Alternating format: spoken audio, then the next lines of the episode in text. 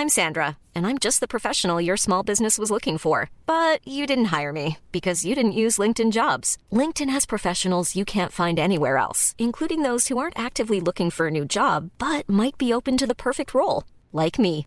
In a given month, over 70% of LinkedIn users don't visit other leading job sites. So if you're not looking on LinkedIn, you'll miss out on great candidates like Sandra. Start hiring professionals like a professional. Post your free job on linkedin.com/people today.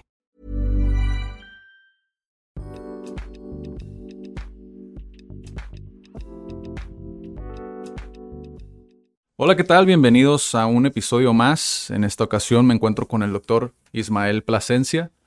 ¿Cómo está, doctor? Muchas gracias, muy contento de estar aquí contigo, Adrián. Eh, en esta ocasión, digo, gracias a Andrei, digo, por... Me habló, me habló un poco como de usted, de la facultad, me hablaron del trabajo, del centro de investigación, también me platicó un poquito y me llamó mucho la atención, fue una sorpresa grata, digo siempre cuando me pongo a indagar como en la semblanza que me mandan y pongo a ver en redes sociales y en internet, la sorpresa que está muy vinculado al emprendimiento, ¿no? Eh, porque cuando lo invité yo dije, vamos a hablar un poco más de economía, Sí, pero para mi grata sorpresa, yo que me considero emprendedor, eh, me llamó mucho la atención. Vi también que estuvo en dos podcasts, bueno, Sí. vi que vi dos podcasts en, en YouTube y la verdad se me hicieron muy interesantes eh, por las historias que comparten, ¿no? Creo que hay mucha, mucha carnita Sí. ¿no? detrás de esas historias que sí eh, estudiamos y lo vemos con el fin de estudiar como qué podemos sacar de estas experiencias como la de la- los becerros de Rusia, ¿no? Que, que, que puede ver, que hablaba justamente del, del, del, del resolver eh, eh, problemas complejos, ¿no? Que creo yo que va muy ligado al emprendedurismo. sí. Pero primera- primeramente, Ismael, ¿eres de Tijuana? Eh, prácticamente sí, nací en Guadalajara y mis papás migraron para acá cuando yo tenía un año de edad. Así que yo nací en 1976, llegamos aquí en el 77, Ok. prácticamente toda mi vida aquí en Tijuana, así que me considero tijuanense. ¿Y cómo fue tu, tu experiencia como, digo, viste cómo, cómo fue desarrollando? Digo, ahorita los desarrollos verticales, digo, están a flor de piel, pero Sí. ¿cómo has visto evolucionar la ciudad? El tráfico ahorita es, creo, la representación gráfica, ¿no? de, la, de la ciudad, pero ¿cómo, ¿cómo la has visto evolucionar y qué oportunidades como has visto que sean... Sí, yo- bueno, eh, veo una tierra, desde luego, de muchísimas oportunidades. Desafortunadamente, yo creo que los gobiernos no han estado a la altura del tema de la planeación, de la planeación de la ciudad. Eh, se debería de hacer de una forma muchísimo más inteligente. Y en los distintos foros en los que me ha tocado participar, yo les he propuesto la figura que existe en Estados Unidos, que es la del City Manager, ¿no? Se pone una persona especializada en los temas de la ciudad. Ok. Y esta persona no depende de los vaivenes políticos, porque lo están contratando por capacidad. Sí. Entonces esta persona hace un plan de largo plazo. Los gobiernos municipales son de tres años, es prácticamente una nada. Tres años se te van en un abrir y cerrar de ojos cuando llega un presidente municipal. Este, el primer año es de aprendizaje. Eh, y se la pasan además echando la culpa al anterior, no todo lo que no hizo lo anterior. Y entonces el segundo año ya como que más o menos empiezan y digamos que ya para el tercer año cuando ya tendrían alguna capacidad, si es que la tuvieran porque no se hayan dedicado a hacer otras cosas, este, pues ya van de salida. Sí. Entonces, eso es, yo creo, lo que, la diferencia entre un país desarrollado como Corea del Sur eh, y un país como México es que hay una planeación de corto, mediano y largo plazo. Y desafortunadamente aquí en México no hay planeación. Entonces, contento por ver la dinámica de Tijuana, pero al mismo tiempo triste porque desde hace muchos años vemos que no se hace de forma planeada, ¿no? Sí. edificios verticales, como tú mencionas, eh, el tráfico eh, muy, muy complicado. En, eh, el tema del agua es otro tema muy importante aquí, el, eh, que se tiene que gestionar de manera muy inteligente. Pero sin embargo, como que, como que la autoridad, como que a lo mejor una persona en la presidencia municipal, a lo que le apuesta es a que no le truene él el problema, a que sea el siguiente Y no se toman cartas en el asunto. No sé si por no pagar un precio político, etcétera, pero tenemos el caso del transporte, ¿no? Gobiernos municipales van y vienen y no pueden poner en cintura estas mafias transportistas que han tenido secuestrada la ciudad de Tijuana. Y, y, eso es lo que da tristeza, ¿no? Ver, ver un transporte público en ciudades como eh, Tuxtla Gutiérrez en Chiapas o en León, Guanajuato, eh, ciudades más pequeñas con mejor sistema de transporte que nosotros.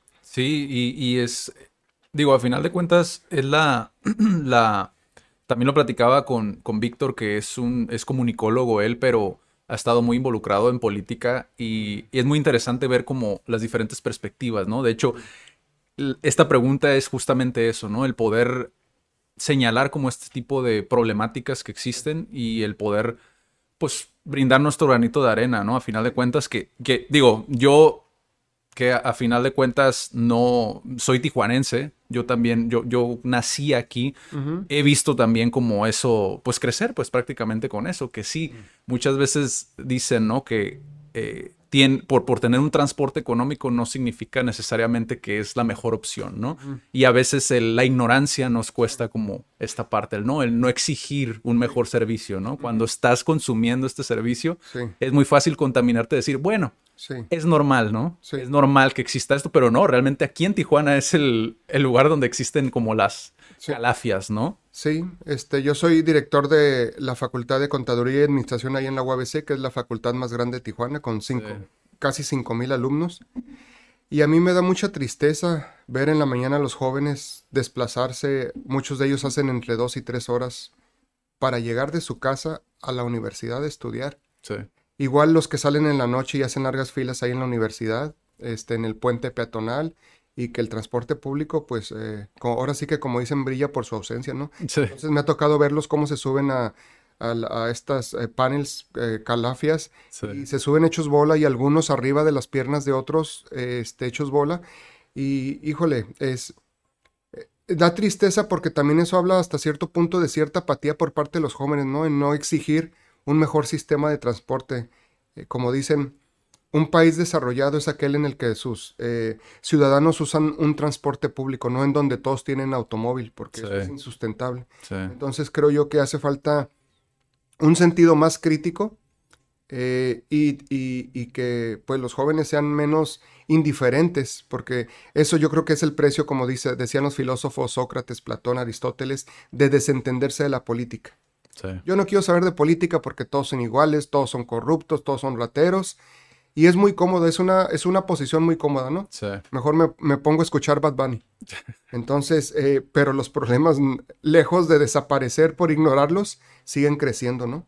Disasociarte de la realidad, ¿no? Al, final de cuentas, sí. Entonces, sí es, sí es una problemática ahorita muy fuerte eh, el tema de la apatía de los jóvenes. Tenemos que buscar los mecanismos para, para despertarlos, porque salvo, como siempre existe, salvo sus excepciones, la gran mayoría yo tristemente los veo dormidos. Sí. Y, en cuestión de la, digo, existe aquí en Frontera, es, ya lo hemos platicado en otros episodios, es una dinámica muy especial como la que se vive aquí. De hecho, es fácil otra vez contaminarte como de eso y creer que es así en todas las ciudades del mundo, ¿no? Pero en Frontera, cuando vives en Frontera por tanto tiempo, sí puedes notar como cierto privilegio, por decirlo de alguna manera, ¿no? Eh, ¿Cómo ha sido para ti como el... Sí. Porque sé que tienes una historia, ¿no? De que estuviste trabajando en Estados Unidos. ¿Cómo fue para ti como esa experiencia? Sí, pues cuando uno crece fronterizo no se sabe qué es fronterizo, ¿no? Hasta después que analiza uno sus circunstancias y, una de ellas, por ejemplo, es que yo tuve la, la posibilidad de que creo yo se me facilitó más el camino porque yo nunca, nunca me planteé no estudiar. Siempre mis padres me inculcaron, a pesar de que ellos no, no tenían una educación formal, no terminaron la secundaria. Eh, ellos sí decían, mi papá era autodidacta, le gustaba leer mucho, entonces crecí en una casa llena de libros. Sí. Y aparte era muy disciplinado conmigo, no me dejaba salir a perder el tiempo en la calle, entonces lo único que me quedaba era sacar un libro y empezar a hojearlo. Sí. Empieza uno con los libros de ilustraciones, de, fotos, de etcétera, y ya después va uno agarrando el gusto y la disciplina por empezar a, aprender, ¿no? Sí. Entonces, eh, mi papá fallece cuando yo tengo 16 años de edad, yo era el más grande de la casa, entonces nos vimos en la necesidad de empezar a trabajar. Eh, y un maestro me dijo, oye, ¿por qué no trabajas al otro lado en un SWAT eh, bueno, le dije, pues sí sé inglés por lo que uno aprende en la televisión, ¿no? Pero siempre platico que uno aprende, apre- hay un retroceso aquí en el inglés de los jóvenes. Sí. Que uno cuando era joven, en mi caso, eh, agarraba más canales de Estados Unidos, aquí las antenas de televisión, aquí nada más había Canal 12 de Tijuana, que era el local, Sí. y Canal 2 de Televisa, el canal de las estrellas, ¿no? Sí. Y ya todos los canales eh, de Estados Unidos, el 6, el 8 y el 10, dependiendo en qué parte de la ciudad vivieras, el 39, el 69. Entonces, uno veía caricaturas en inglés. Y sin saberlo, pues, esa es una de las ventajas de ser fronterizo, ¿no? Ya cuando uno, uno va a otra parte del país y habla uno en inglés, le pregunto, lo primero que pregunto, oye, ¿por qué, ¿por qué no traes el acento tan marcado como el resto de los Ajá. mexicanos? Entonces, Sí. esa parte yo creo que es la parte buena de ser fronterizo, el tema de- de- del desarrollo del idioma, la posibilidad de trabajar en Estados Unidos, en donde yo trabajando sábado y domingo me daba un ingreso que es lo que les da a muchos aquí trabajar toda la semana, ¿no? Entonces eso me permitía dedicarme a estudiar de lunes a viernes y sábados y domingos me iba a trabajar a Estados Unidos. Entonces, esas yo creo que son las ventajas si se saben aprovechar de ser fronterizo. Y siempre hay cuestiones, ¿no? Porque en mi caso yo, por ejemplo, cruzaba con pasaporte, como lo hacían muchos Ajá. en aquel tiempo. Sí. No había tantas restricciones como las hay. Se, todo se eh, encrudeció con el tema de los ataques terroristas del 11 de septiembre, fue cuando se cerraron muchísimo las fronteras. Desconozco que tantas personas crucen todavía con pasaporte, que crucen a trabajar eh, y digan que van de que digan que van de visita o por o de compras. Ellos ya lo saben, desde que nosotros cruzábamos sabían que íbamos a trabajar, ¿no? Entonces, Sí. prácticamente se hacen de la vista gorda y esto se convertía como en un tema de suerte, ¿no? De que Sí. de que el que con el que ibas a cruzar de ahí del eh, de los US Customs, pues eh, estuviera de malas, ¿no? Entonces Sí. eh, dijera, ¿sabes qué? Tú vas a trabajar y te quita el pasaporte. Y es que esa dinámica siempre ha existido, ¿no? Como el hecho de la mano de obra barata, a final de cuentas, es como, pues me beneficias de cierta manera. A lo mejor económicamente sí te llevas dinero de mi país, pero Sí. me sale más barato que tú hagas esto, ¿no? Y que hagamos trabajos que ellos no están dispuestos. Exacto, sí. Tal como decía Fox en su momento, ¿no? Entonces, es- esa es, esa es una realidad. Y, y bueno, este, por eso digo que esa fue una de las ventajas, porque decía yo, cuánto más duro hubiera sido en la preparatoria tener que, en lugar de trabajar dos días a la semana, trabajar cinco días o seis. Ya después fui trabajando más días, ¿no? Que fue parte de la disciplina que me impuse, pero este, yo creo que esa fue una muy buena oportunidad. Y, y ahorita que mencionaste el cómo aprendiste inglés, creo que es algo, porque sí también vi esa parte en el podcast, me llamó muchísimo la atención porque una de las cosas que hemos platicado aquí es que hoy existe, está mucho más globalizado, ¿no? Como todo, la cuestión de Sí. ya no es como esta capsulita donde nada más tenías estos canales, donde tenías que consumir esto y eh, te forzaba de cierta manera, ¿no? Como el entretenimiento. Hoy existe mucho doblaje Sí, tanto en videojuegos como, o sea, en todas partes. O sea, vas al cine y aquí te lo ponen en doblada la película porque ya es de cajón, ¿no? Creo yo, digo, yo per- personalmente yo aprendí mucho con radio y ir al otro lado, como esta misma dinámica, Claro. videojuegos también que estaban en inglés, o sea, te forzaba incluso esa parte, ¿no? Como lo que hablábamos antes de empezar a grabar, la gamificación, ¿no? Cómo te lleva, te va llevando de la mano. ¿Qué otra manera fue para ti? Porque me imagino que hubo un momento donde ya formalizar tu aprendizaje del inglés, ahí fue donde dijiste, ah, ok, para mí es natural el uso del inglés. Sí. Pero ¿dónde fue donde te diste cuenta de, ah, estoy más adelantado que el resto de mis compañeros? Eh, yo- pues es que prácticamente yo creo que las circunstancias te van llevando, como que de, de repente uno no se plantea, escuche y sabe, siempre les platico a mis alumnos, eh, escuchas el tema que del inglés es importante y lo escuchas como el tema del ejercicio, es importante hacer Y te ejercicio. sale, entra por un oído, te sale por el otro. Sí, sabemos que es importante, sabemos que lo vamos a hacer, pero luego lo hacemos. A veces falta disciplina, ¿no? Entonces, fueron las condiciones, el entrar primero a trabajar a un, a, un SWAT Meet, SWAT Meet de National City, en donde eh, no hay tantos gringos, había más, más hispanos, era hasta cierto nivel llegaba. Luego, trabajar en un restaurante o trabajar en un banco en Estados Unidos, pues, Nivel va, a ir, va acrecentándose. Pero yo creo que el punto de inflexión fue en una materia que se llamaba Economía Norteamericana, ahí en la licenciatura. Ah, ya está, cuando estabas en En licenciatura. licenciatura, sí, porque lo que, lo que había hecho es, uno lo aprende de estarlo escuchando Sí, y lo practica cuando puede. Pero una cosa es escucharlo y hablarlo y otra cosa ya es escribirlo Sí. y leerlo. Sí. Sí, entonces ahí fue donde, donde se dio el siguiente paso, ¿no? Llega un maestro eh, a- al cual admiro y respeto mucho, se llama Felipe Cuamea, nos dio economía norteamericana y llega con... Rector, ¿no? Correcto, O sea, sí, fue rector, eh, llega y nos da los documentos, artículos en inglés y dice, agárrense un diccionario y palabra que no entiendan, pues van haciendo ahí este, para que empiecen a entender el texto, Sí. resumen, porque olvídate de lo que hay ahorita, ¿no? Ahorita agarras y lo pones en Google Translate Sí. y ahí vas viendo y ya más o menos, no, en aquel tiempo era como dicen a capela, manita, entonces era palabra por palabra. Diccionario y estar. Sí, sí. Entonces, eh, ya era como una especie de rompecabezas, ¿no? Sí. Unas palabras ya las sabías y las entendías, otras no. Entonces ibas armando y ya ibas entendiendo la idea de lo que Sí. te transmitía el, El contexto. el, el contexto, el, el artículo, etcétera. Entonces, como que fueron, se fue dando por niveles. Sí, entonces eh, yo creo que yo creo que fue eso y sobre todo muchas veces lo que hace falta es el tema de la práctica, ya para hablarlo, por ejemplo. Entonces a veces vivimos en frontera, pero cruzamos aquí a San Diego y casi todo el mundo habla en, habla en español, ¿no? Y a veces no nos forzamos. Porque el otro tema que tenemos es un tema cultural que siempre lo- lo- se lo platico también a mis estudiantes. Yo puedo estar en, en Corea del Sur o en Filipinas o en China y hablan espantosamente mal el inglés. Sí. Pero lo hablan y nunca, nunca, nunca he visto a un coreano que se burle de otro coreano por estar hablando mal el inglés. Sí. Y aquí nosotros, Te parte, sí, parte de lo que, parte de por lo que nos da pena es de que se burlen de cómo lo pronunciamos. Sí. El trauma de que le hablemos a un norteamericano y no nos entienda. Eh, y les digo, ¿y saben qué es lo peor? Que aquel que se burla a veces está peor en nivel Sí. el que lo está intentando, ¿no? Pero desafortunadamente eso hace que como que seamos, eh, nos detengamos más penosos, Sí. etcétera, y que no avancen las cosas. Además de lo que tú decías que es muy importante, ¿no? Somos eh, seres que el- nuestro cerebro siempre está tratando de hacer el menor esfuerzo. Entonces, Sí. si en Netflix nos ponen la película al- eh, doblada, porque es lo peor, ni siquiera para leer, ¿eh? Porque es mucho esfuerzo estar leyendo las letritas. Sí. Entonces, doblada para hacer el menor esfuerzo posible. Yo, yo sí veo un retroceso cuando debería de haber un avance.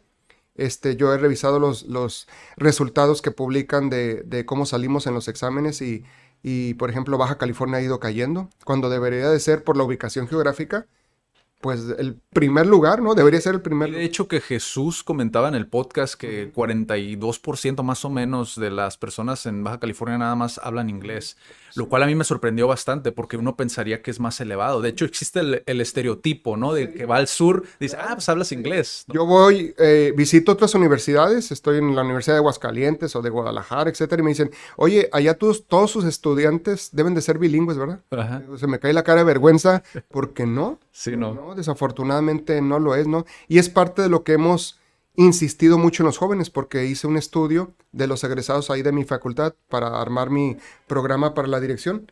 Y la diferencia salarial eh, es de 40% entre un egresado que habla inglés y otro que no. No importa qué carrera hayas estudiado, por saber inglés vas a ganar 40% más. Entonces, parte de los cambios que hicimos es meter, eh, antes eh, nada más había ma- materias, eran obligatorias, tenemos cuatro carreras, que son.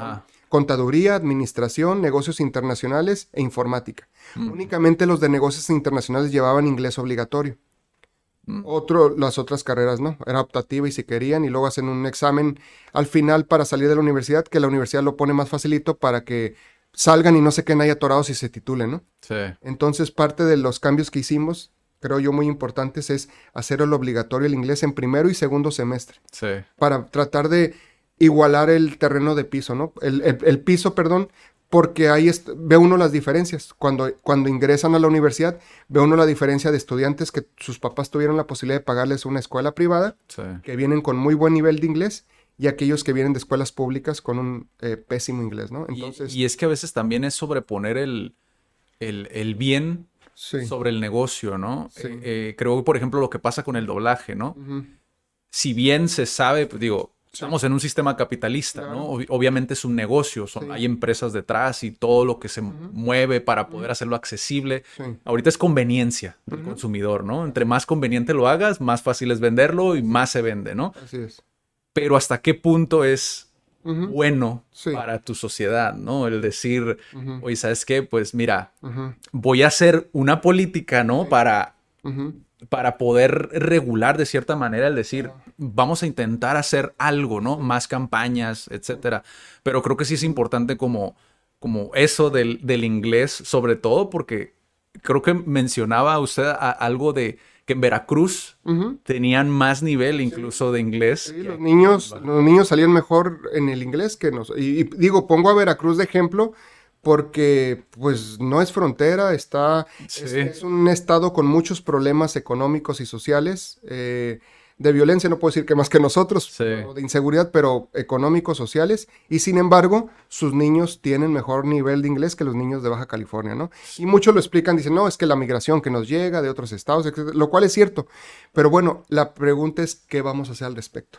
Necesitamos una política, como tú muy bien decías, hay un sistema capitalista que busca la maximización de ganancias y que genera externalidades negativas o positivas. Ahí es donde tiene que intervenir el gobierno con políticas para tratar de impulsarlas, ¿no? Como por ejemplo, antes había canal educativo o le decían a un canal que metiera contenido educativo este, y, prácticamente, pues eso se ha dejado de hacer. Sí. Entonces sí consume, sí consumen los niños y los jóvenes y los papás no son cuidadosos, muchísima basura en redes sociales, ¿no?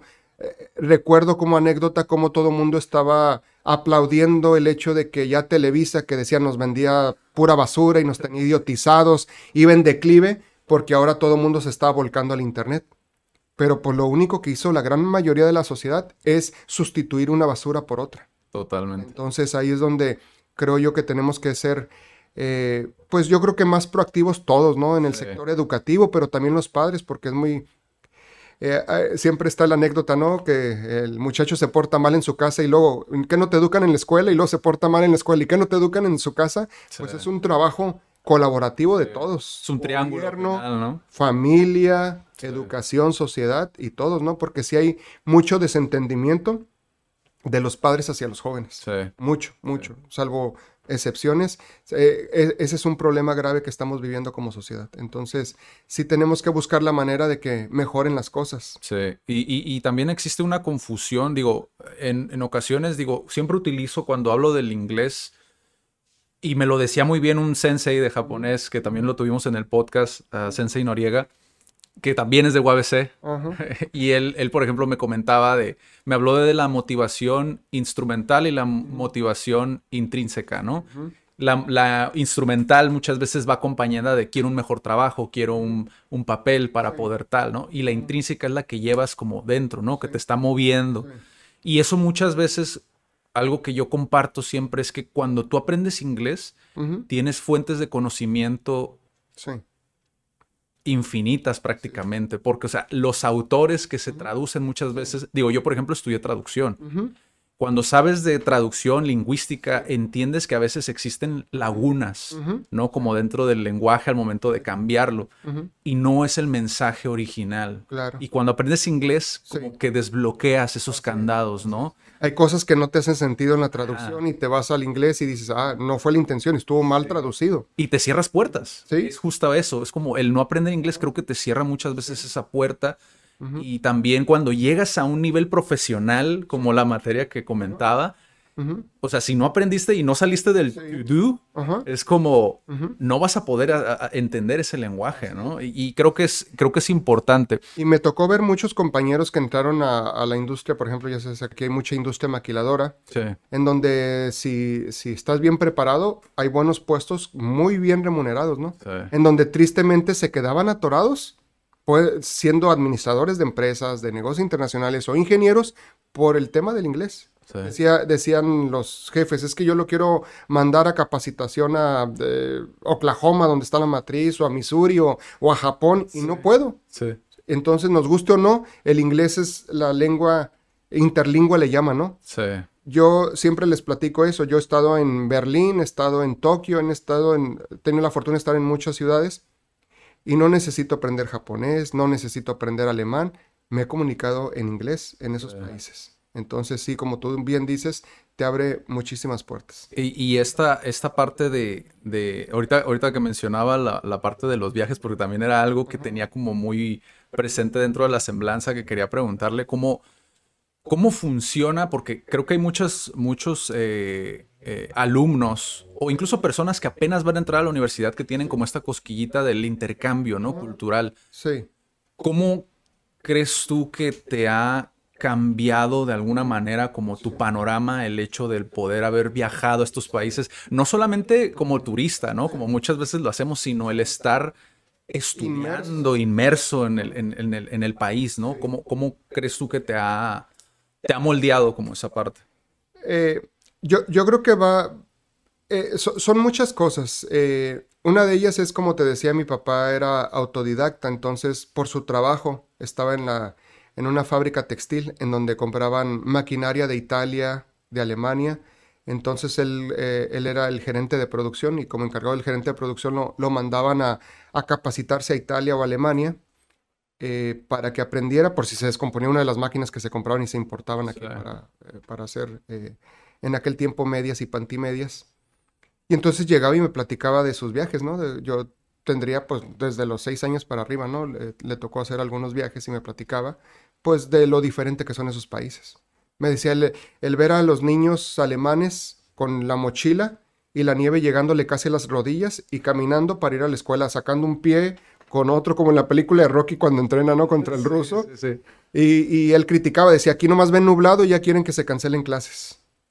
Y allá con la nieve y con todo, lo, o sea... las condiciones. Admiraba mucho la disciplina alemana. Tanto la admiraba que, que yo me hice fanático de la selección alemana. Ok. Y, lo, cual me hizo ganar algo de dinero. Ah, ok. Este, incluso cuando jugaba con la selección mexicana, ¿no? Me, me, veían así como un traidor porque yo le apostaba a la selección alemana. Pues yo decía, bueno, es que si me voy a poner triste porque va a perder la selección mexicana, mínimo me voy a sentir contento porque mi bolsillo ganó algo de dinero, ¿no? Entonces, lo único que estaba haciendo era diversificar. Sí. Y nunca, nunca me fue mal porque si ganaba la selección mexicana y pasaba a otro nivel, pues la apuesta subía y aquel que se había emocionado porque me había ganado la primera vez, pues subía la apuesta, ¿no? El caso es que me, fue muy bien en ese, en ese sentido y sí admiré mucho eh, cuando estuve en Berlín, en, en, en Hannover, en esta ciudad donde está Volkswagen, se me, se me escapa ahorita el nombre, este, pues sí ves tú, pues es otro, es otro nivel de conciencia, ¿no? Y volvemos al tema de que son culturas en donde están viajando una vez recuerdo que vino a entrevistarme un periodista de un periódico austriaco. Yo le dije, ¿va a ser en inglés? Eh, eh, me dice, no.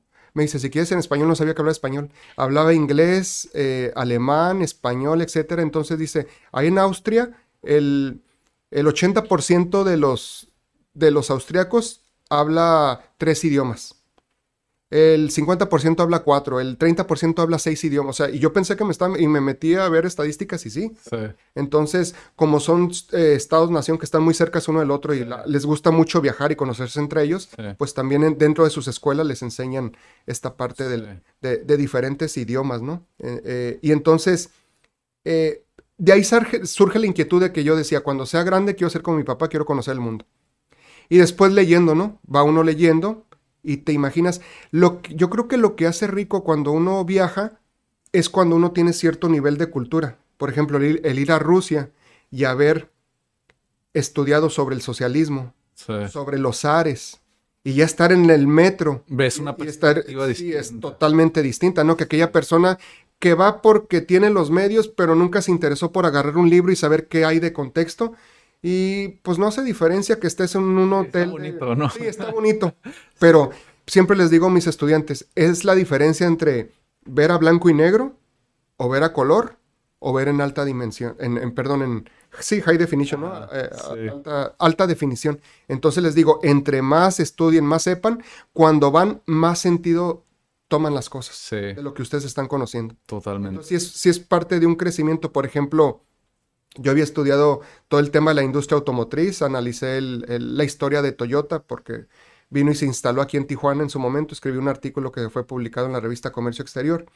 Eh, y es fascinante la historia, ¿no? De, Toyota, del, eh, hasta grado tal que el impacto de los japoneses cuando abren Nissan en Aguascalientes, tú vas a la ciudad de Aguascalientes y es, creo que la ciudad más limpia, si no siempre está en primero o segundo lugar, por por la cultura japonesa que se va imponiendo en la Oh, ciudad. ok, ok. Eh, eh, hay trámite, entonces, así como en otras ciudades ves en español y en inglés, hay en algunas partes de Aguascalientes ves eh, para hacer trámites o letreros en español y japonés, ¿no? Interesante. Y cuando estuve en Japón, en Tokio, lo más impo- importante es cuando tú vas a una ciudad grande como Nueva York, como Berlín, como Londres, pues sales y escuchas las, eh, las patrullas y esto y el otro. Cuando subí del metro, porque primero te llevan del aeropuerto que está muy lejos de Tokio, en tren a, a Tokio. y Narita, sales- ¿no? Ajá, el aeropuerto Narita. Y sales a la ciudad, dices, que, no hay actividad, ¿qué pasa? No, no, o sea, no escucha ruido. Sí, Es impactante. Sí. Y lo empiezas a voltear. Yo empecé a voltear a las banquetas y a las calles a ver si encontraba baches. No se ve ningún bache, no se ve ninguna bachicha de cigarro tirada. Entonces, es es shocking, como dicen, ¿no? Es, eh, o sea, es, es tanto orden, sí, sientes que te asfixia. sí. Porque así como manejan los carros, van a una velocidad constante. O sea, que es constante ni rápido ni despacio, pero no se detiene el flujo. Va constante. No oyes a alguien pitar. Yo creo que no sé si, mul- si multaban a alguien que pitara o simplemente lo hacían por educación cívica. Y así como manejaban en los carros, así, se, así, así iban caminando por las banquetas, como si fueran automóviles. Casi, casi ponían direccional para rebasarse, porque Sí. pues, como son muchos japoneses, pero veías un orden impresionante. Que cuando llegas acá ahora el choque es distinto. Sí. Ver el desorden latinoamericano, ¿no? Sí. O sea, yo creo que viene un japonés y pues el shock debe ser muy, muy impactante, ¿no? Sí. A grado tal que, por ejemplo, ahorita el automóvil que manejo es japonés y, y me pone una calificación. Cuando termino de manejar, me, me dice ya que me saqué, ¿no? Me ha costado muchísimo, por más que me esfuerzo de sacar, creo que lo más alto que he sacado es 88 de la escala de 0 a 100. Porque te califica cómo arrancas el carro, cómo vas manejando y cómo, y cómo frenas. Entonces, si diste un frenón fuerte o arrancaste fuerte o allá alguien se atravesó y frenaste o aceleras y desaceleras, todo eso te va quitando puntos.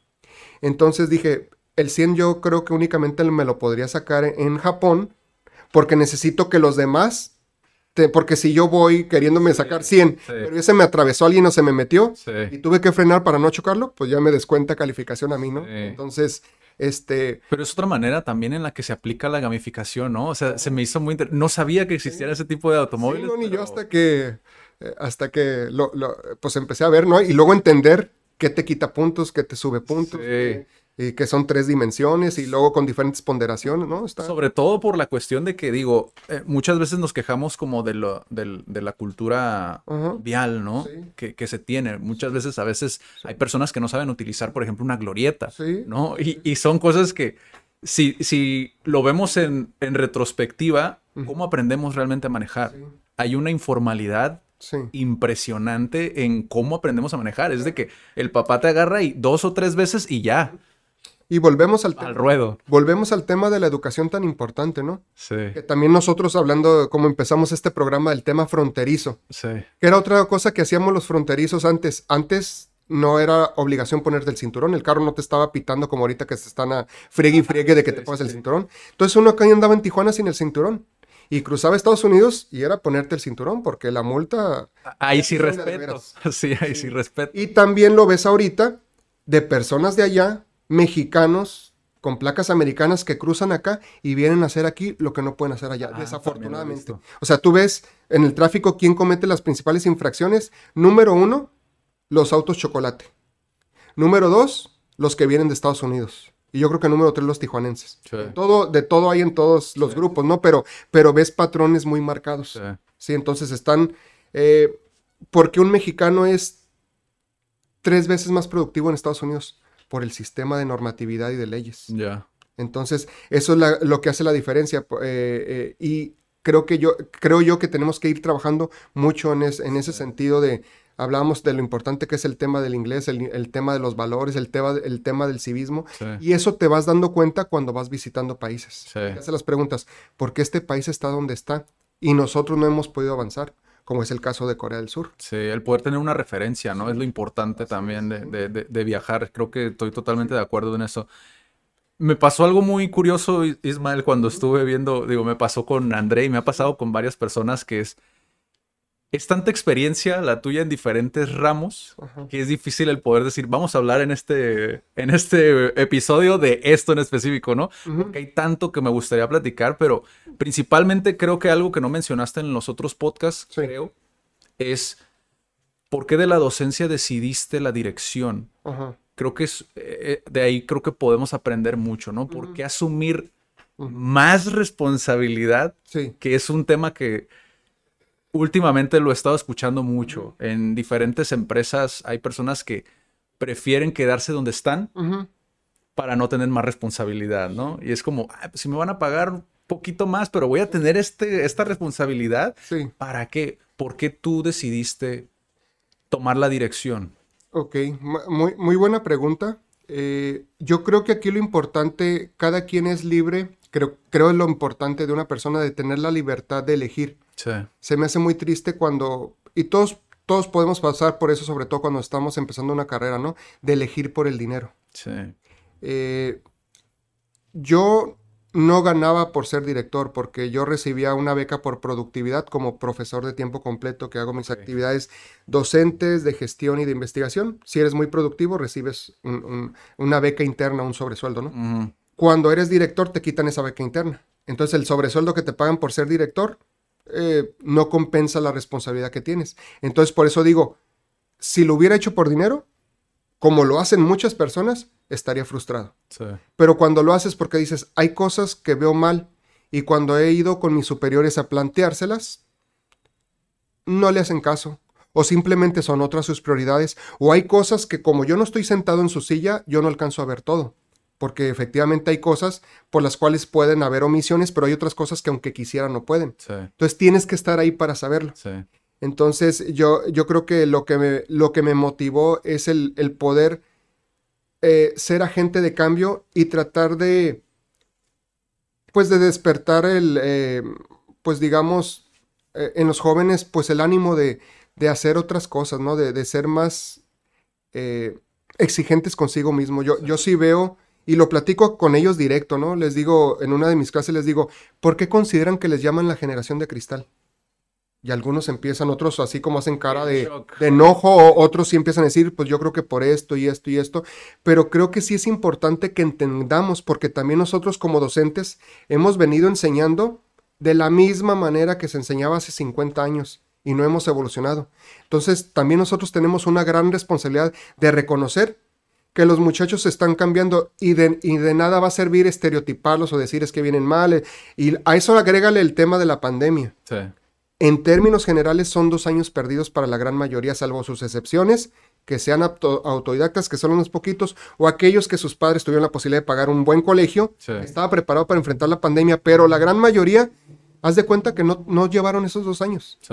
Entonces sí es una generación pandemia con muchas limitaciones un nivel de encierro y donde vienen problemas psicológicos importantes, ¿no? Entonces, algo que no esperaba yo como director porque empecé en noviembre de 2019 y yo con mi plan bien contento de todo lo que iba a hacer. Y en, y en marzo de 2020, eh, es noviembre, diciembre prácticamente está muerto, noviembre, enero, febrero, a los tres meses te toma tu plan.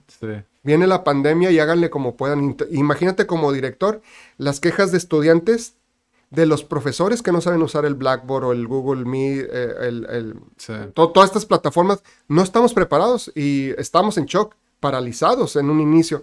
Yo me tranquilicé cuando vi un artículo en el New York Times eh, de, que decía que únicamente el 14% de las universidades en Estados Unidos están preparadas para, para, para enseñar en línea, ¿no? O sea, entonces sí, digo, bueno, ahí me tranquilicé y dije, esto es algo que lo está viviendo todo el mundo. Lo tenemos que tomar con filosofía, va a haber una curva de aprendizaje. Y luego la queja de los, de los maestros, de los muchachos que simplemente prendían la computadora y no sabías absolutamente nada de ellos, ¿no? Como decían, sesiones espiritistas, fulanito, ¿estás ahí? Fulanito nunca contestaba. Muchas historias como, como para documentar, imagínate maestros que se enojaban y que le decían al alumno porque no contestaba, quiero que prendas tu cámara y prende el sonido. Y la muchacha, el muchacho, todos tímidos prendían la cámara y ahí estaba el papá carpintero atrás con una sierra haciendo un ruidajo que por eso no prendían ni la cámara porque usaban su casa como también centro de trabajo. Este, temas muy complicados, ¿no? En donde lo que empezamos ahí a impulsar fue el tema de la empatía, Sí. de que todos estábamos pasando por condiciones críticas. Agrégale el tema de que muchos perdieron familiares por la pandemia. Totalmente. Entonces sí fue, yo creo que eh, un tema de mucho estrés para todo el mundo, pero creo que también son retos interesantes que te van forjando, ¿no? Y de lo cual me siento orgulloso de haber estado ahí para tratar de tomar las mejores decisiones eh, que beneficiaran a la, a la gran mayoría, ¿no? Sí. Entonces, eh, yo creo que ese es el reto. Quedaron muchas cosas en el tintero, lógicamente, como quedaron en todos los niveles, porque pues había una crisis que había que enfrentar, ¿no? Entonces, yo, yo lo que... Y esta pregunta tuya es importante porque yo tengo una lucha interna, ahorita viene el cambio de rector. Desde que uno empieza a hacer bien su trabajo, te- muchos dicen que estás haciendo bien tu trabajo porque quieres ser rector. No pueden creer que hagas bien tu trabajo porque quieres hacer bien tu trabajo, ¿no? Sí. Entonces, de Pero repente... hay unas segundas in- intenciones, ¿no? Sí, Para la gente. es, así es. Entonces, eh, yo creo que es, que es válido que todo mundo tengamos aspiraciones. Qué mayor honor que, que dirigir la máxima casa de estudios de, de- de nuestro querido Baja California, ¿no? Sí. Pero ahí es donde te digo que está el tema interno, ¿no? ¿Cómo controlas a tu ego para decir, todavía, es el- todavía no es el momento, todavía no estoy preparado, me falta experiencia? Entonces, eh, eh, eh, la lucha interna está en uno que dice, siempre, siempre como en las caricaturas, ¿no? El diablito en un lado y el angelito en el otro, ¿no? El angelito me dice, todavía no es tu tiempo, Sí. necesitas más experiencia. El diablito, no seas miedoso, aviéntate, estás en zona de confort. Entonces, esos, esos temas de emocionales son bien interesantes, por eso dicen, el hombre más poderoso es el que se te tiene a con- bajo control a sí mismo. Sí. ¿Cómo, cómo, ¿Cómo le haces? ¿A quién le das la razón? Sí. que luego tomo, yo ya tomé la decisión de no participar, de no, no, no voy a participar por rectoría, a pesar de que muchos me preguntan y les digo, ¿para qué me preguntas si no me crees? Sí. Si les digo que no, no me creen. Entonces, porque así se, se- así se usa. Todo mundo que le preguntas dice que no y el último día que vence la convocatoria van y meten papeles. Sí. Por eso nadie cree nada, ¿no? Este, pero eh, eh, eh, yo creo que las decisiones tienen que ir en función de, de qué consideras que es lo mejor para ti eh, y que no sea por dinero. Si tú eres bueno en lo que haces, y suena como a cliché, ¿no? Pero si tú eres bueno en lo que haces y buscas un problema y lo resuelves, el dinero llega, el dinero llega. Entonces, porque cuando tomas decisiones en función del dinero, hay un autor que me gusta mucho, Clayton Christensen, eh, que, que escribió un libro clásico que se llama eh, El dilema de los innovadores. Después escri- escribió más otro libro como para el tema personal y uno de sus, de sus capítulos del libro eh, se llama Stay Out of Jail, Ok. fuera de la cárcel, Ok. porque él estudió en Harvard, fue maestro de Harvard y sus compañeros en Harvard fueron los que armaron todo el escándalo financiero de Enron, Ok. terminaron en la cárcel, compañeros de él de Harvard. Yo no puedo entender cómo gente tan inteligente cayó en eso. ¿Qué es lo que pasa? Que cuando tomas decisiones en función del dinero, vas rompiendo límites. Sí. ¿Qué tanto es tantito? ¿Qué tanto es tantito? Sí. Hasta que cuando volteas y te das cuenta de en lo que te metiste, ¿no? Sí. Entonces, eh, esa es la parte que cuesta mucho porque estamos hablando del tema de la paciencia y de- la disciplina. Yo siempre le, eh, a mis propios hermanos que les decía que, eh, que siguieran estudiando y trabajando, muchos, bueno, no muchos, eh, algunos de ellos dijeron, no, yo me pongo a trabajar, uno de ellos arregló papel, está trabajando en Estados Unidos, y la clásica mentalidad del fronterizo muchas veces es, ¿para qué estudio si allá como empleado me pagan igual que una persona con estudios aquí? ¿Sí? Eh, lo que mucha gente no sabe es que allá te pagan bien, pero te exigen Allá por eso miden la productividad por hora. Sí. Por eso el salario es por hora. Sí. Es la gran diferencia. Fíjate, nada más cruzando la frontera. Aquí te pagan a la semana. Entonces, como te pagan bien poquito, te puedes hacer güey. Sí. Pues es que me. Y el, y, y el mismo patrón dice, ya sé que se va a hacer güey, por eso le, le pago poquito. Sí. ¿Cómo rompemos ese círculo vicioso, no? Sí. en donde les digo, muchachos, ¿cuánto quieren ganar en el futuro? Alguien, tengo un grupo de 80 muchachos, levante la mano, ¿quién sabe cuánto quiere ganar? No lo saben. ¿Cuánto quieres ganar al mes, a la semana? Le digo, lo tienen que sacar hasta por hora cuánto, cuánto quieren ganar. Sí. No lo, no lo van a estar ganando ahorita, pero si ustedes tratan su hora ahorita como quisieran que valiera, Sí. van a tomar mejores decisiones. No, cuando el amigo o amiga les hable, hombre, no estudies para el examen, vente a echar unas cervezas. ¿no? Porque si no hago eso, si no aprendo eso, si no paso esa materia, no me permite tomar esta otra materia y no me va a permitir tal curso para yo poder cobrar mi hora cuando sea profesionista tanto. Sí, Estás tratando tu hora ahorita como si ganaras lo que quieres ganar en el futuro. sí. Pero convencerlos de eso es, eh, es, es muy complicado, ¿no? Y, y es un tema de naturaleza humana. Y es, Elegíamos el corto plazo en contra del largo plazo. es, es valo- ese eh, entender como, creo que son muchos, muchos conceptos que a veces como que perdemos el, el- el enfoque, ¿no? De, de lo que realmente es nuestra prioridad, Sí. como en ese momento. Es más, a veces ni siquiera sabemos No cómo, no plantear nuestras prioridades, ¿no? Hay muchachos que llegan a la universidad, les digo, parece que sus papás los mandan a fuerzas. Sí, Con una mentalidad de la secundaria, de la preparatoria, Sí. hacer trampa, no, a no entrar, a- o sea, y de- y es desafortunado eh, porque siempre también está ese otro tema, ¿no? En México vendimos la idea de que todo mundo tiene que ser licenciado. Mm, Y, y una, una buena carrera técnica puede ser mucho mejor. Así lo entendieron los alemanes, los austriacos, etcétera, donde tienen lo- muy buenos técnicos viviendo muy bien. Y lo mismo puede pasar en Tijuana. sí, Una vez le- les platico yo a mis estudiantes, hay una persona que corta el pelo, eh, un estilista que puede ganar mucho. Y me dijo que iba a entrar a estudiar eh, Derecho al Humanitas. Y le dije, ¿cuánto ganas aquí? Ya me dio la cantidad, una muy buena cantidad mensual.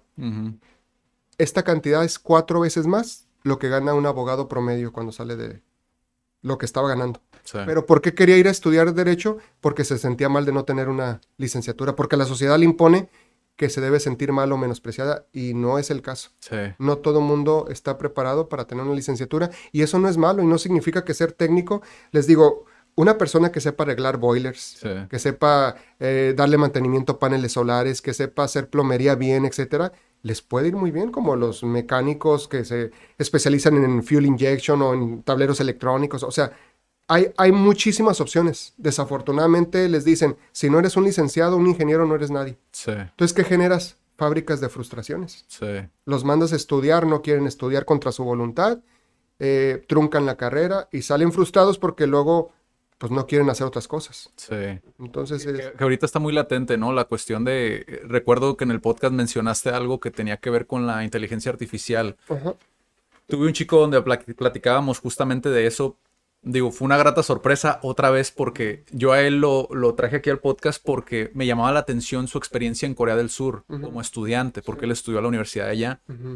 Pero surgió que él se dedicaba a la inteligencia artificial. Y dije, wow, o sea, qué interesante, ¿no?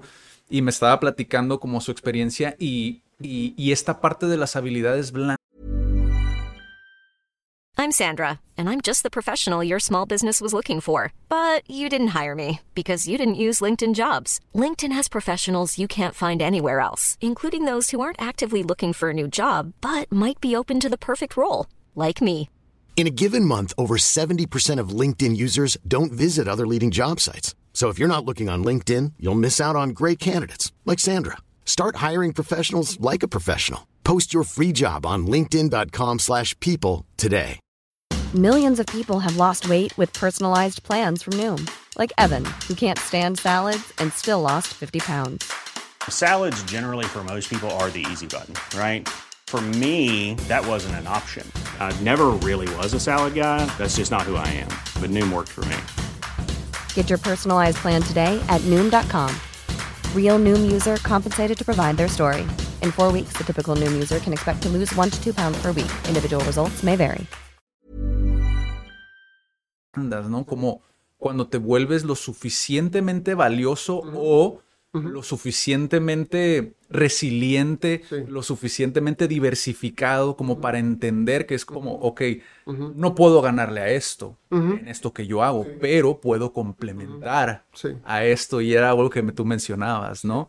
Sí, sí, ahorita eh, complementando lo que dices, eh, con motivo de la celebración del aniversario 61 de nuestra facultad, trajimos a un conferencista, Gerardo, es muy, muy bueno, en donde dijo que de ahorita- Cállate y vende, ¿no? al de Calle Vende, donde les dijo a los estudiantes, hay mucha frustración en muchos que se dedican a las ventas, que no evolucionan porque se ponen a competir con lo que es un chatbot. Entonces, llévense de aquí esto, muchachos. Nunca le van a ganar a un chatbot. Sí, ¿Qué es lo que los va a hacer diferentes, no? Entonces, eh, es ese tema que habilidades tenemos que desarrollar Sí. que no va a ser el chatbot de la computadora. Sí. Ese, ese es el gran reto que tenemos, que fue otro de los cambios que hice como director. Al estar viendo qué es lo que más influye para que ganen más mis estudiantes, porque yo si soy director de una facultad, yo quiero que mis estudiantes sean exitosos, todos los egresados. Sí. Y además del tema del inglés y de las finanzas, el tema de las habilidades blandas. Siempre va a lograr aquel estudiante, si tenemos dos muy buenos técnicos, con habilidades técnicas muy buenas, que sepan usar el Excel, que sepan eh, usar el Compact, eh, del sistema de nóminas, etc. Pero uno de ellos es eh, extrovertido porque, no porque quiera hacerlo, Sí. porque ese es el error. Dicen, es que yo soy introvertido y yo soy introvertido. A mí no me gusta hablar en público. Les digo, y lo tengo que hacer. Sí. O sea, y no, no lo creen, no lo creen. Yo era el que me quedaba callado. Yo era el, eh, me decían el aguafiestas en la secundaria porque prefería, no iba a las fiestas, me daba flojera. Sí. Ir a, ir a, ir a las tardeadas que Ajá. en aquel tiempo en el News, aquí en Tijuana y todo eso. Mm, iba una o dos al año y muy a fuerzas. Entonces yo era el aguado, yo era el, disfrutaba más la soledad viendo eh, un juego de básquetbol o una película que estar en una fiesta, ¿no? Sí. Eh, eh, y de repente a veces no creen, les digo, es algo que tienes que desarrollar. Si tu ingreso y tu trabajo depende de eso, tienes que ir fortaleciendo esas partes, esa, esa parte de las habilidades blandas, ¿no? Sí. Y por eso introdujimos también al plan de estudios una materia en tronco común que es desarrollo de habilidades blandas. Sí. Y de hecho hubo resistencia, porque cuando se hace un cambio, luego hay otros directores de, de- de otras facultades que no quieren. Entonces siempre es difícil porque vas contra la corriente. Sí. Por ejemplo, para meter el tema de inglés, no querían porque, ¿por qué? Porque ya sabían que iba a aumentar el índice de reprobación y eso los hace ver mal. Entonces hay muchas cosas que no se hacen por temor a cómo se va a ver el resultado en el principio. Sí. Eso es lo que nos paraliza desafortunadamente, ¿no? Sí. Cuando hay un plan a largo plazo, debes de estar consciente de que es como digo, si el niño está enfermo, no quiere tomarse la medicina porque le sabe fea, pero se la tiene que tomar. Sí. Y entonces ahí papá, es como si el papá dijera, pobrecito, no te voy a dar la medicina porque, porque te vas a saber, saber mala y voy a sufrir yo junto contigo. Hay un propósito más grande Así detrás, es, ¿no? así es, y es lo que cuesta a veces mucho trabajo. Sí, y, y, uh, ahorita que mencionábamos el, el- te digo, las habilidades blandas, me, me acordé, casi siempre lo menciono porque me llama mucho la atención su perfil, Rey Dalio, no sé si lo, lo- lo- lo has Es escuchado. uno- siempre les digo, es uno de mis gurús. Eh, Él, él, por ejemplo, es muy interesante porque muchos separan el desarrollo personal Sí. de las finanzas Sí. y de todo lo que envuelve la economía y todo el rollo, ¿no? Pero él como que dice, no, vamos a unificarlo todo. eh, y creo que parte también es por su historia, ¿no? Creo que tiene un hijo con, con una condición. Pero es muy interesante porque hizo un documental, ¿no? Donde habla sobre el nuevo orden mundial. Sí. Que lo vi y dije, wow, o sea, Sí, sí, sí. esto es lo que yo quería que me explicaran hace cinco años cuando empecé CAT. Ajá. Yo era de estos, de estos, eh, um, de estos emprendedores que, obviamente sin dinero, eh, harto del sistema, que dices, no, voy a, voy a destruir el sistema educativo y lo voy a re- reformar otra vez, ¿no? Pero es- obviamente era muy visceral mi, mi enfoque, ¿no? Sí. Recuerdo incluso ir caminando por la facultad de administración cuando iba hablando de eso con mi socio. Ajá. Y, y cuando ves este tipo de personas que de repente te dicen, las personas más exitosas del mundo son las que saben lo que saben y saben lo que no saben. Y ahorita que mencionabas el si ser rector o no ser rector, me llama mucho la atención porque muy pocas personas tienen esta prueba de realidad Sí, del ego, sí. ¿no? Y en este tipo de posiciones como la tuya, o sea, wow, o sea, mis felicitaciones porque la verdad Gracias. creo que hace falta más de eso. Gracias. Y te digo, o sea, puede que tenga poca o mucha experiencia, pero me ha tocado ver eh, con diferentes campañas que hemos intentado lanzar, lengua de señas en- específicamente ha sido una de ellas. Que donde a veces dices, dalo gratis, Sí. ya, Ujú. dalo gratis. Aquí te doy las instalaciones, dalo gratis. Es como, y se pierden. Sí. Y es como, ya no vuelves a saber de esas personas, ¿no? Y es algo frustrante, Sí. pero a la vez Sí. es quitar ese ego y decir, bueno, si esta persona no lo hace, quizá es por algo, ¿no? Y, y lo que mencionabas creo que es algo muy, muy valioso. Sí, digo, mencionas a Rey Delio, que es uno, yo, yo siempre les, tengo muchos gurús, ¿no? Pero como estoy en una facultad de contaduría y administración, digamos, de negocios, yo siempre les menciono a Ray Dalio o a Warren Buffett, ¿no? El tema, buenos el referentes. tema de la disciplina. y tengo muchos otros, ¿no? Este, como Napoleón Bonaparte, porque muchos lo conocen como alguien muy malo que todo, todo lo que hizo mal en Europa, pero también era un genio, era un genio militar, era un genio político, era un genio de la arquitectura de París, de, todo lo que, eh, eh, el, que implementó el sistema métrico decimal que todo el mundo utilizamos en contra del sistema inglés, o sea, hizo muchísimas cosas, ¿no? Entonces es el tema de la, de, de la productividad y de las ganas de hacer cosas, que es lo que hace como un Miguel Ángel cuando está pintando el, techo de la capilla Sixtina, pues se le olvidaba el tiempo. O sea, este, se le olvidaba comer. o sea, de estar pintando ahí eh, algo que le gustaba, ¿no? Entonces... Era un emprendedor. Sí, yo, yo, creo que todos somos, les digo, científicos y emprendedores y el sistema no lo mata.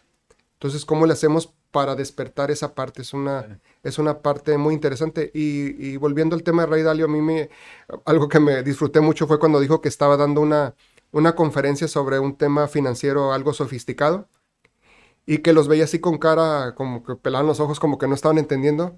Y dicen, y que les dijo, bueno, miren, ¿saben qué es lo mejor que se pueden llevar de esta conferencia de finanzas, de no aplicar no sé qué? Este, pónganse a meditar. Si ustedes meditan, empiezan con la meditación y empiezan a formarse en el tema de la meditación, eh, ya ganamos todos. Sí. Y, te platico esta anécdota porque me acuerdo que yo veía en alguna película o en algún documental a un, a un monje meditando. Y como yo era un poquito algo hiperactivo de que quería estar haciendo cosas, decía yo, ¿cómo una persona puede estar sentada tantas horas sin hacer nada? Se me hacía una estupidez. En mi ignorancia, se, me hacía tonto que una persona estuviera con los ojos cerrados sentada perdiendo el tiempo tanto sin estar haciendo cosas, ¿no? Sí. Hasta que empecé a, meditar y entender que la meditación es para conocerte a ti, conocer tu cuerpo, conocer el sentir las palpitaciones, los párpados en los ojos cuando los cierras. Llegas incluso, lo que me ha pasado a mí, hay otras personas que dicen, me imagino que los muchísimos más avanzados, que sienten hasta que levitan, ¿no? Eh, ahora sí que como en el tema de Jedi y todo eso, las energías, a mí lo que me ha pasado es que escucho un sonido y, se me da un flachazo de luz. O sea, como si el cerebro eh, transmitiera el sonido en una luz, eso lo he experimentado. Y es wow, cuando lo experimentas, es, es son cosas que el sentir el pulso, o sea, quisiera yo más tiempo para meditar. Sí. Pero, pero creo yo que son de las cosas, no recuerdo quién decía que si, que si les enseñáramos a los niños a meditar, habría menos guerras en el mundo, ¿no? Porque todo, todo el mundo estaría más consciente de sí mismo y del prójimo y eso, eso disminuiría los conflictos enormemente, ¿no? sí, generaría más empatía, ¿no? Así es, el, eh, el, tema de la empatía, de por conocerte a ti mismo y decir, eso por lo que esta persona quiere pelear conmigo no es relevante. Sí. Si no lo entiende esa persona, en alguien debe de caber la prudencia. Sí. Sí. Ese tipo de cosas son las que tenemos que buscar la manera de, de, ver cómo impulsamos, ¿no? Y es lo que hace distinto. Y ahora entendemos las diferencias culturales de regiones de China, de regiones de Corea, de donde llegas y la paz espiritual y todas estas cosas que, que pues, te, te, te, transportan a otro mundo. Sí. Sí, ese tipo de cosas. Y, y recordé ahorita que mencionas a Rey Dalio porque creo que es, aprovecho el, para dar este mensaje, ¿no? Si puedes empezar a meditar. Y, y, y aquí hay que entender esto, cuesta mucho trabajo. Sí. Una persona que está acostumbrada a andar en y que te sientes, cuesta muchísimo trabajo. Por eso dices otra vez, la persona más poderosa es la que se tiene bajo control a sí misma. Sí. ¿Cómo te controlas? Porque también están los que dicen, es que tienes que meditar 20 minutos o 30 minutos diarios, ¿no? Sí. Y decían, no, no, no, no. Si tú te sientas un minuto, un minuto sin que nadie te moleste por un minuto, con eso es suficiente. Sí. Y ya le vas acrecentando en la medida que puedas pero aprovecha cualquier minuto para dar las, clásicas tres respiraciones. Lo que antes decían de, ¿estás enojado? Respira y parece como si fuera un chiste o si y funciona. Sí. Funciona. Entonces, eh, yo creo que este tema es muy importante, no nada más para los jóvenes, sino para todo el mundo, ¿no? Sí, me, llama, me llama mucho la atención, te comentaba el, perfil de Rey Dalio por la cuestión esta, que hace muy bien esta, esta fusión de algo que la gente ve tan ajeno, ¿no? O sea, piensas economía y piensas en una persona de, corbata y traje, ¿no? Y que está todo el tiempo en friega, pero no, realmente es... Para mí yo siento que el desarrollo personal sigue siendo como la base de todo, ¿no? a, partir de ahí vas construyendo, ¿no? Sí. Y, y él, por ejemplo, también en el Nuevo Orden Mundial, eh, cuando platica con Tony Robbins, que es otra figura también que muchos lo ven, lo que él platica, los conceptos que dicen, muchas veces los vemos como muy romantizados, ¿no? Y decimos, "Ah, eso no sirve, ¿no? Es parte del vendehumos, ¿no? Y lo metemos en el mismo cajón, ¿no? Ajá, exacto, y lo metemos en el mismo cajón. Pero cuando habla, hablaron ellos dos, hablaba Rey Dalio de algo que creo que es también lo que tú mencionas y, y por eso lo comparto tanto, porque hablaba de diversificarse en el sentido de lo que vas aprendiendo a través del tiempo. Él, por ejemplo, tuvo que aprender historia para poder entender todo lo que había detrás y poder hacer el, el video este, ¿no? Del nuevo orden mundial, ¿no? Sí. y conectar la historia con, oye, pues aquí hay un, hay un, hay algo, hay un indicador, Sí. ¿no? Que me está diciendo que va la tendencia hacia este lado. Sí. Y eso fue lo que le permitió en 2008 Ujú. el, el resistir, ¿no? Estos embates y toda esta cuestión, ¿no? Exacto. Y, y por eso creo que esas figuras son tan importantes. Tú, en tu experiencia, ¿haces algo similar con la economía cuando van iniciando? Como introducción a la economía, Ajá. intentas como bajárselo a la gente. Yo creo que muchas veces la introducción a un tema es de vital importancia porque pasan dos cosas. Sí. O se enamoran o salen corriendo, ¿no? De, y, o, o se hacen güeyes, ¿no? Como decíamos. eh, y es como pasan la, la carrera de panzazo, ¿no? Y, pero, o sea, pasa algo así similar para ti. Es, es una pregunta muy importante porque yo empecé dando, de recién que llegué a la facultad allá en el año 2006, eh, daba clases en sexto, séptimo semestre, Mm. octavo semestre. Y yo lo que detecté es que ya muchos de ellos en sex- sexto, séptimo, octavo ya estaban echados a perder. Ok. Ya no querían ni leer, ya, ya así eh, llegaban a la, a la clase con la actitud de que yo ya vengo por el papelito. Sí lograba muchos engancharlos porque yo preparo mis clases y Sí. me mantengo actualizado, pero pedí moverme a dar clases a... daba las clases ya de, por, eh, por ejemplo, desarrollo económico, economía internacional, etcétera. Pedí moverme a economía, fundamentos de economía, introducción a la economía, a segundo semestre. Y me decían, es que tú eres doctor, ¿por qué te vas a desperdiciar con los de primeros semestres? Y yo recordé cuando yo era estudiante, estaba en primero y segundo, no sé si lo platicé en el podcast o alguien más, eh, yo entré en una crisis existencial porque los maestros que tuve en primero y segundo, salvo la excepción de un maestro, eran pésimos maestros. Sí, sí, sí. Yo estuve a punto de, de salirme y me decían, no, es que los buenos maestros dan hasta quinto sexto. Entonces yo digo, no tiene por qué ser así.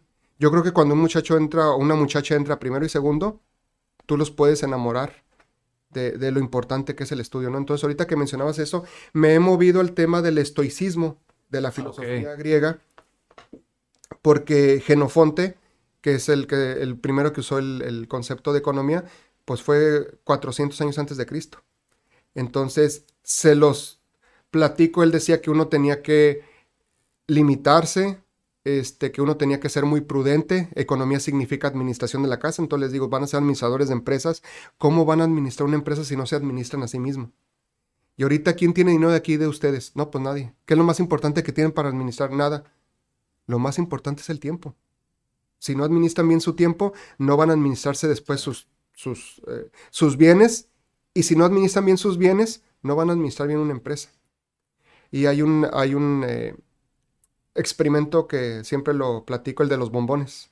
Me gusta mucho, no sé si lo conoces. No. El de, eh, hay unos niños eh, en donde les ofrecen entre las edades 3, 2, 3, 4, 5, 4 hasta 5 años, Ah, creo que sí lo he visto. que les dicen, eh, ¿quieres un bombón ahorita o dos bombones en 5 minutos? Entonces tú, tú puedes ver los videos también chistosos porque los ves en YouTube Sí. y ves las personalidades de los niños. Sí, sí, sí. Hay niños que se aguantan porque esperan el que vuelva la persona y le dé el otro bombón. Y hay otros niños que todavía ni le termina de dar instrucciones cuando ya se metió el bombón a la boca, ¿no? O se da la, la vuelta a la persona y se sale del cuarto y se come el bombón.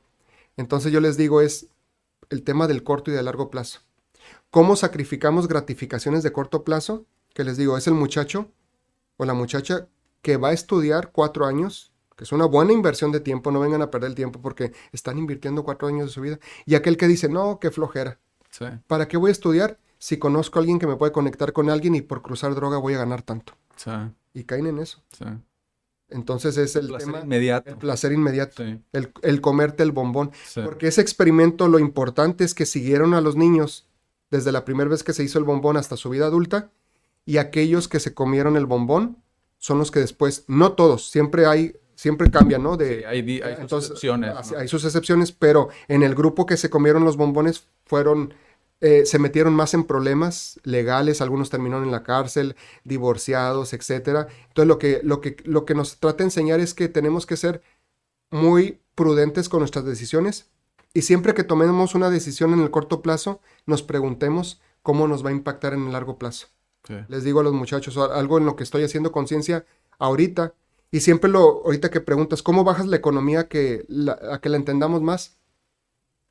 Baja California y Tijuana ocupa de los primeros lugares, si no es que el primer lugar, de embarazos en adolescentes en el, en el país. Entonces, imagínate, le digo lo que es eso para una muchacha que en la secundaria, preparatoria o universidad trunca su carrera por un embarazo no deseado. ¿sí? Y luego hay algunos que, to- que toman la decisión de ir a abortar y lo hacen de manera clandestina y terminan, si no es que eh, pueden perder hasta la vida, pues tienen consecuencias que ya después no pueden tener hijos en el futuro. ¿Todo por qué? Por no haber tomado una decisión inteligente en un inicio. Sí. Entonces, hay que hacer conciencia en eso. Y está el tema, les digo yo, ¿cómo, ¿qué tiene que ver con la economía? Pues vean ustedes cómo en su casa se reparten eh, los recursos entre varios miembros. Y yo siempre lo platico. Yo en mi casa, eh, una familia numerosa, yo era el más grande y yo veía cómo se iba deteriorando la situación económica conforme tenía más hermanos. Ok. Porque la mentalidad es, donde comen dos, comen tres. Donde comen tres, comen cuatro. Afortunadamente, para la gran mayoría de la población, Menos, ¿no? la- para la gran mayoría de la población ya deciden tener menos hijos porque saben lo complicado que es. Sí. Eh, pero, pero tiene que ver con la educación. Sí. Entre más educación le des a una mujer, menos hijos decide tener. Sí. Porque sabe, como está educada, sabe del gran compromiso que va a implicar un hijo en términos de los, recursos que le tienes que destinar para educarlo, para alimentarlo, para vestirlo. ¿sí? Entonces, este, ¿qué tiene que ver con la economía? Pues que este septiembre alcanzamos los eh, 9 billones de habitantes. Cada vez somos más y más y más. Y les digo, y el planeta no lo podemos hacer más grande. ¿Qué implica eso? Si no sabemos de economía, no, no, no, no tomamos conciencia ni dimensión. Significa las guerras. Como somos más, alcanza para menos Sí.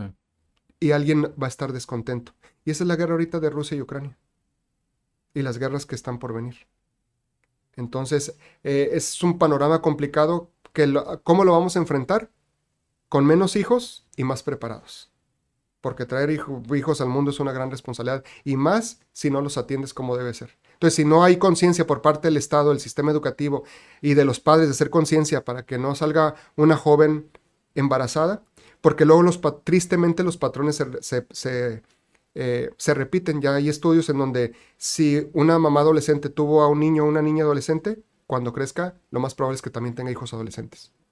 No los mandan a la escuela, están mal, eh, están mal alimentados, crecen resentidos con la sociedad. Y son los problemas que son, que le llaman caldo de cultivo para que llegue el crimen organizado a reclutarlos. ¿Sí? Eh, nunca, es nadie, nivel- le- nadie les dio seguimiento. Es a nivel micro de Ajá. cómo funciona a nivel macro, ¿no? Como la economía. ¿Cómo, cómo conectas eso, no? Sí. Porque al final de cuentas es lo que, eso es lo que pasa en el tema de la desigualdad económica. Niños que no tuvieron oportunidades, no todos, otra vez insisto, porque le digo, ¿por qué estás diciendo que...? No, no, no todos, pero yo analizo patrones estadísticos. Sí. A eso me dedico. Entonces, los patrones estadísticos es que la gran mayoría de esos niños y niñas van a crecer resentidos con la sociedad. Sí. ¿Cómo le hacemos como sociedad para evitar eso? Sí. Sí. ¿Tienes, ¿tienes un, algún libro que recomiendas normalmente como para decir, mira, léete este libro, este libro es buenísimo, Ah. te va, te va a ayudar a entender mejor o, o algo que le pueda servir a la gente como introducción ¿Te refieres al tema de, de economía como tal? Es que hay- siempre me dicen, hay muchísimo, hay muchísimos libros. Eh, lo que pasa es que la economía es tan vasta.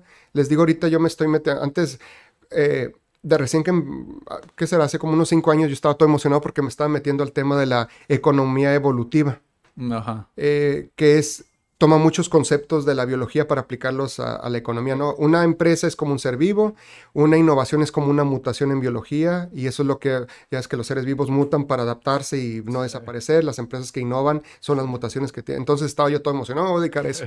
Y ahorita estoy adentrándome mucho el tema de behavioral economics o economía de la conducta. Ajá. Porque lo, de lo que parte la economía es de que somos seres racionales, que tomamos decisiones con base en raciocinio. Entonces, obvían la economía clásica obvia las emociones. Y volvemos al tema. Les digo, ¿saben muchachos cuántas veces tomamos decisiones en lugar de con la cabeza, con el estómago, con el corazón? Sí. Le digo, la mitad de nuestros problemas es porque sentimos cuando debemos de pensar. Y la otra mitad es porque pensamos cuando debemos de sentir. Sí. Y es muy complicado porque tenemos que ir aprendiendo todo eso, ¿no? Entonces, eh, hay libros clásicos de economía, eh, siempre es empezar por lo clásico, lo que le llaman mainstream, porque hay personas que aprenden la crítica a la economía, pero eh, es, como, es como no leer a Aristóteles y, y, luego lees una reseña de alguien que leyó a Aristóteles Sí. y te quedas con la interpretación de esa persona. Sí. ¿Cómo sabes que es correcta? Sí, sí, sí. Si no te fuiste a la fuente. Sí. Entonces, un libro clásico, hay muchos libros, uno sería el de Paul Samuelson de economía, otro es el, el de Gregory Mankiw, que es el que utilizo con mis estudiantes, que es entiende la lógica y los conceptos más importantes de la economía y ahora sí muévete hacia donde quieras. Quieres ser crítico, quieres hacerte socialista para criticar, pero entiende lo que estás criticando, porque hay tanta ignorancia Sí. de alguien que se dice yo soy socialista comunista y no sabe ni qué es la ley de oferta y demanda. Sí. Se pone a criticar cosas que no saben Sí. y no analizan consecuencias de unas cosas y otras, ¿no? Entonces, este, yo, yo siempre soy de los que hay que empezar por lo clásico y de ahí movernos. Sí.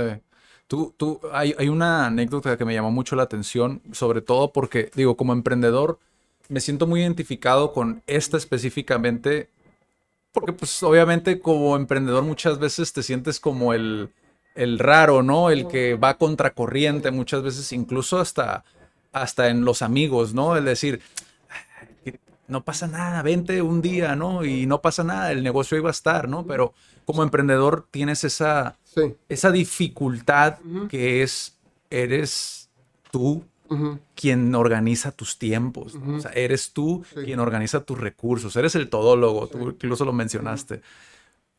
Pero cuando, cuando estás en la escuela es muy diferente porque tú reprobaste estadística y metodología de la investigación, ¿no? Sí. ¿Y por qué crees tú que sucede este fenómeno? Eh, so- de que reprobé estadística. Ah, o sea, ¿por qué crees que pasa esto de que muchas veces... uno, si, si uno no está maduro y no se hace cargo de sus acciones, uno puede decir, porque el maestro o la maestra era, era malos, Ajá. son malos. Sí, Y de esa manera te eximes de tus responsabilidades. sí, no tenía la suficiente madurez para saber que es importante. Y es otra de las cosas que les recomiendo a los alumnos, porque vienen y dicen que es que el maestro es muy malo y no sabe explicar. Le digo, por lo menos, por lo menos sirve el libro que te está recomendando para esa materia. sí, Y nada te impide que tú agarres el libro y empieces por tu cuenta. sí, Y en el tema del emprendimiento pasa igual, ¿no? Volviendo al tema de Tijuana como ciudad fronteriza, un dato que les doy a mis estudiantes importante es, primero hay muy poquitos emprendedores porque es difícil serlo, sí, únicamente el 2%.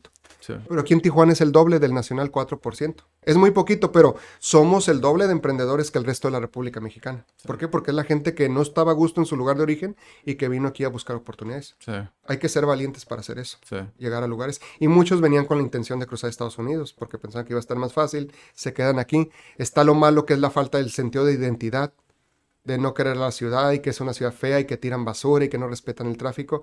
Pero por otra parte también hay una, hay una parte de pujanza de querer salir adelante. sí, ¿Cómo hacemos para aprovechar lo bueno y disminuir lo malo? Ese es el gran reto que tenemos. Y es una gran responsabilidad porque en el tema de emprendimiento eh, tengo una gran responsabilidad como, ser, como eh, es ser director de casi 5.000 alumnos y 311 profesores de, de asignatura y 45 profesores de tiempo completo. Eh, y problemas surgen a todos lados. Nada más en esta semana, parte de las, eh, de las, eh, de los festejos, pues a una muchacha le hackearon el WhatsApp, este, le hablan a la mamá, le dicen que está secuestrada, ya le impiden comunicarse con ella y te llega y lo tienes que atender sí, en la mañana. Y en la noche a otra muchacha se te convulsiona en el salón y hablarle a la Cruz Roja. y- o sea, es, es- les digo, es como un pueblito. estar apagando fuegos. Es un pueblito. Y luego los sábados y domingos para tener reuniones con mis socios de, los, de las empresas en las que yo fui eh, socio inversionista fundador. Desde luego que me da flojera decir, después de una semana tan pesada, todavía tener que tener una reunión un sábado o un domingo en lugar de pasar en la familia o quedarme acostado viendo televisión o etcétera. Pretexto siempre va a haber. Sí. Entonces, por eso, uno de los conceptos más importantes que les digo a los muchachos que tenemos que apropiarnos es el tema de la disciplina. Les decía yo que cuando iba a natación, el- una frase que me gustó muchísimo de un eh, profesor de natación con los niños, les pone ahí fuera de la alberca, hard work beats talent when talent is not working hard. Mm, El trabajo duro vence al talento cuando el talento no está trabajando duro. Sí. Porque muchos dicen, es que yo voy a trabajar cuando me venga la inspiración. sí. Y eso no siempre va a llegar la inspiración. Pero cuando eres disciplinado, te vas a levantar y vas a seguir avanzando un pasito o mucho o poco, pero constantemente estar empujando. ¿no? Sí, Eso yo creo que es la diferencia. Es, es bien interesante porque, fíjate, cuando yo estaba en la universidad, estaba en cuarto semestre, era cuando estaba, todavía era optativa. Ahorita tengo profesores aquí en CAT que, que, que, que, que dicen que sigue estando la materia, pero ya no es optativa, ya es de, de cajón, que es la de emprendedores. Ajá, sí. Cuando a mí me tocó esa, esa materia, a mí me pasó de noche. Pero es muy curioso que pase esto porque al igual en tu caso, tú reprobaste esas, esas dos materias Ajá. y curiosamente es lo que haces hoy. Ajá, O sea, es algo bien interesante porque es, ¿qué hubiera pasado si se hubiera detectado en ese momento? O sea, si a mí me pasó de noche emprendedores y es lo que hago actualmente. ¿qué hubiera pasado si hubiera detectado, o sea, si hubiera, si hubiera captado como esa, esa tensión en ese momento? O sea, hubieran sido prácticamente dos años de... Mira, lo que pasa, Adrián, es que hay un problema con el sistema. También el sistema, hablando como sistema, el sistema educativo es un sistema arrogante. ¿Por qué arrogante? Porque de repente dicen, viene una política donde dicen, necesitamos más emprendedores, son bien importantes, porque fíjate Israel, fíjate Estados Unidos, fíjate, tenemos que tener emprendedores. Ok, mete una materia de emprendedores. Y piensan que así se resuelve. Entonces, meten a una materia de emprendedores y luego se pone a dar en la materia a alguien que nunca ha emprendido. Entonces, desde ahí pierden al muchacho. Dice, un muchacho con un mínimo de inteligencia va a decir, ¿qué me va a enseñar? Si nunca ha emprendido nada. Yo me atreví a hablar de emprendimiento hasta que tuve mis negocios. sí, No, tienes que tomar decisiones y tienes que, como siempre dicen, otra vez suena cliché, pero te tienes que preocupar por pagar la nómina. Donde ya un socio me hablaba y me decía, oye, esta semana no salió para la nómina, préstame. Híjole, le- a recortarle la casa para mandar, para, porque hay una persona Sí. que depende de eso. sí. Es, es, es sumamente complicado y no te creas, y siempre está esa también de que, ¿qué necesidad tienes de esto? Si puedes vivir bien, digo, te- va bien en, en- lo que te has desempeñado profesionalmente, ¿para qué te metes en, en otras cosas? ¿Tú eres masoquista o qué? ¿No? Entonces estás con esas luchas internas, pero es, es ese tema de que no vamos a resolver el problema del emprendimiento metiendo una... Necesitamos ser, porque luego sale un Ricardo Salinas Pliego, ¿no? En donde dice, yo les digo que todos que se salgan de la universidad, que están perdiendo su tiempo y que son unos tontos. Y... O sea, volvemos al tema de la sobresimplificación. Cuando un alumno dice, ve, se, salió, se salieron de la, de la universidad de Steve Jobs y Bill Gates y Mark Zuckerberg. y les digo, güey, pero ellos son genios. Sí, No va a suceder lo mismo contigo. sí. Entonces, no deben de estar peleados el emprendimiento y el estudiar, porque son instrumentos que te van a servir para la toma de decisiones. sí. Entonces es, pero cuesta trabajo cambiar eso. Sí, pero fíjate, es bien interesante porque yo eh, había visto en el podcast que habías mencionado esto de que eran, son genios, ¿no? Son personas. Sin embargo, aún así, creo que muchas veces cuando trabajas el desarrollo personal. Porque muchas veces no, no, no vemos esta cuestión que también nos sirve dentro del ser autodidacta, ¿no? El saber investigar, Sí, el tener criterio, ¿no? El decir, ok, el día de hoy, sí. oye, estoy, tengo un local en Camino Verde donde todas las noches hay balazos, eh, fue experiencia propia, ¿no? Que dices tú, ¿quieres ser Steve Jobs o quieres estar acá? Es como, es un proceso. Sí, Entiende lo que es un proceso para que él llegó. Además, Sí. es un privilegio totalmente diferente al que tú tienes hoy. Sigues teniendo un privilegio porque puedes intentar emprender, pero no es el mismo privilegio. No, claro, Adrián, yo creo, yo creo que el, prim- eh, el principal privilegio que tenemos todos ahorita, independientemente de donde nos encontremos, es el privilegio de la libertad, Sí, el de poder elegir. Y de que nos hace- hagamos cargos de nosotros mismos. Porque es muy fácil, insisto, echarle la culpa a los demás. Y todo eso es un proceso de maduración. Sí. Algunos maduran más rápido, otros más lento. Y entender también, y yo creo que en esta- estas personalidades como Bill Gates, él reconoce que él no hubiera logrado lo que, no hubiera, lo que logró si no hubiera estado donde, donde estuvo, que se salía a, a- a medianoche de su casa para ir meterse al laboratorio con su amigo a, a ponerse a, a programar, ¿no? Porque aparte, aún para ser Estados Unidos, fue de las primeras escuelas que lo hizo de tener computadoras para sus estudiantes. Sí. No, e- no era algo como generalizado. Sí, sí. Entonces, fue una serie de eventos buenos. No le quita a nadie lo inteligente. A lo mejor, si no hubiera sido inteligente para lo que es, pudiera haber sido para otras cosas. No lo sabemos.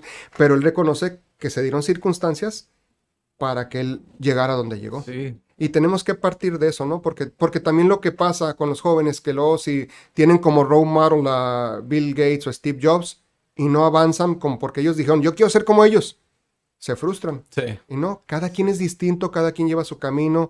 Lo importante, como decía eh, Steve Jobs, es enjoy the journey, Sí. disfruta el camino. Sí, Y y, ahorita lo más rico es estar vivos, a pesar de todo lo que pasa, y, y- y tener una motivación, es la, la velita encendida. ¿Cómo le haces para que no se apague? sí. Y sigas caminando. Y es que fíjate, incluso Steve Jobs lo menciona en una conferencia, justo creo que fue antes de que empezara a, a- a enfermar, Ajá.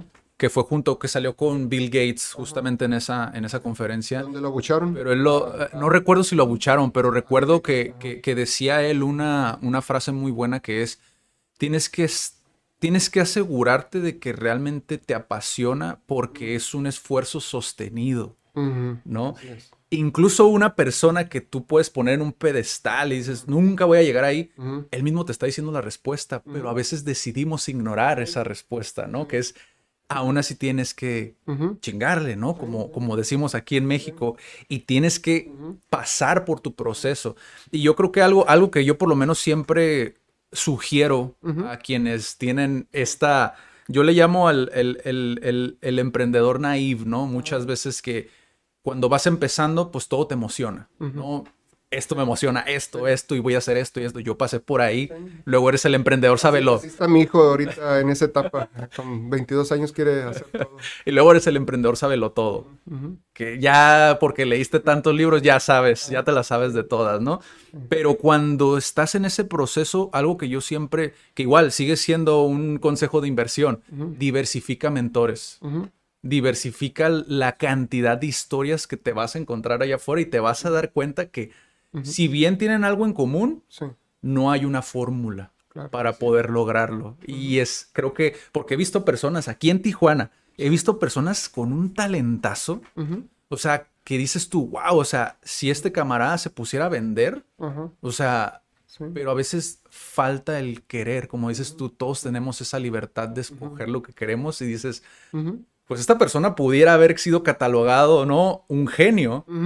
Pero decidió no serlo. Claro. Es la estrella que no quiso brillar, ¿no? Como dicen ahorita de Carlos Vela, ¿no? Pero, pero o sea, es, es muy interesante como ese tema de los mentores que igual, este, eh, tú hablabas del, del ser multidisciplinario cuando hablas de emprender.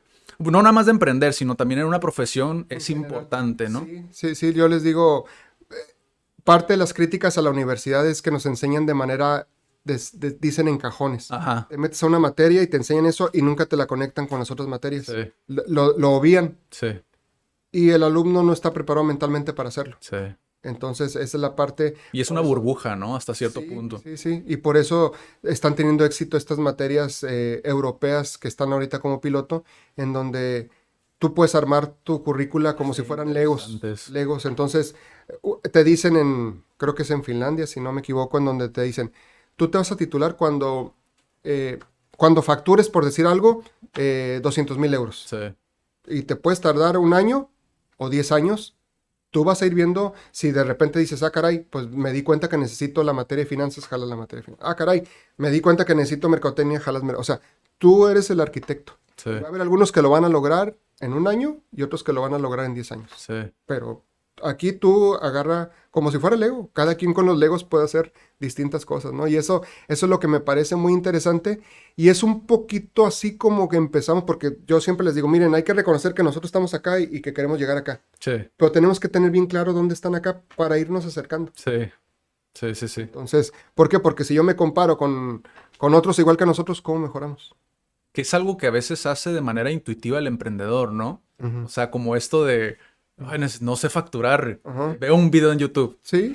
sí, sí, sí. Eh, creo que es... Pero fíjate que aunque parezca increíble, hay muchas personas que no lo hacen. Sí, O sea, quieren ser emprendedores, pero es la falta, además de, es disciplina e iniciativa. Porque puede haber personas disciplinadas, es decir, aquel que se levanta a las 6 de la mañana para llegar a las 8 de la mañana a su trabajo y no llegar tarde, es disciplinado, sí, pero cero iniciativa. sí.